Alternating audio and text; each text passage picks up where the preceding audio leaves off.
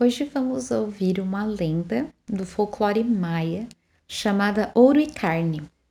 Para os antigos maias, o mundo fora criado por quatro deuses.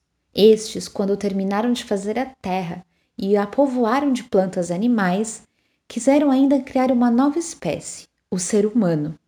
Como faremos a nova criatura? Usaremos barro para moldá-la? indagou um dos deuses. Não, respondeu outro. Se usarmos barro para fazer esses seres, eles poderão derreter-se nas águas. Então arrancaram o ramo de uma árvore e nele esculpiram uma pessoa. Satisfeitos com sua obra, os deuses decidiram que a criatura teria que passar pelo teste da água. Atiraram o ser num lago e seu corpo flutuou calmamente. Agora façamos a prova do fogo, disseram. Neste teste, porém, a criatura não resistiu. Seu corpo foi rapidamente queimado pelas chamas. Então os deuses tiveram outra ideia. Que tal se fizéssemos agora um ser humano de ouro? E mais uma vez modelaram a figura de um humano. O resultado foi um ser belíssimo, e os deuses resolveram submeter a criatura à prova da água e do fogo.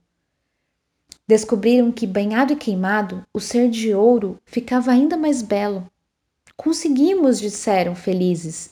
O ser está perfeito. Agora só precisa começar a falar. Os deuses esperaram pelas palavras do ser de ouro e nada. A criatura permanecia imóvel e calada, exatamente como uma estátua. Desapontados, decidiram tentar mais uma vez. Façamos a criatura de carne e osso. Quem sabe assim ela poderá falar e alegrar nossos dias.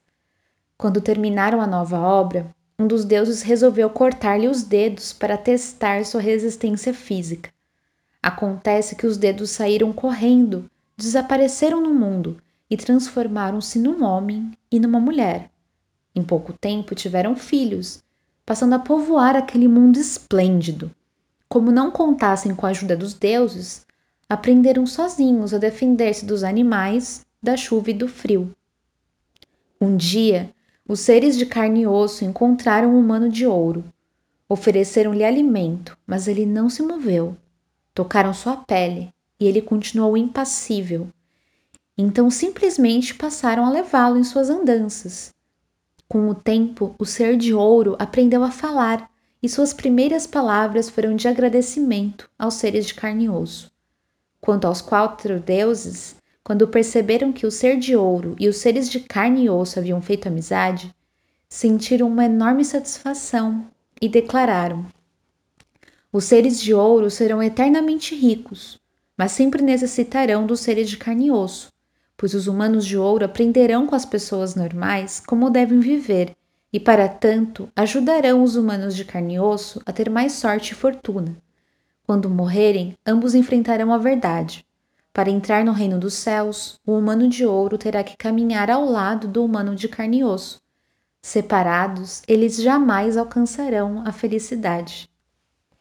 Espero que tenham gostado e até a próxima!